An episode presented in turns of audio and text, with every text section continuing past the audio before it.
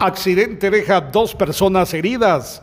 Un percance vehicular se registró en la entrada al municipio de Chichén, donde el conductor de un vehículo tipo pick-up perdió el control y se empotró en una vivienda. Bomberos municipales departamentales de la estación número 57 se movilizaron para brindarle atención prehospitalaria a Orlando Balindo, de 75 años, quien presentaba una herida abierta a la altura de la nariz.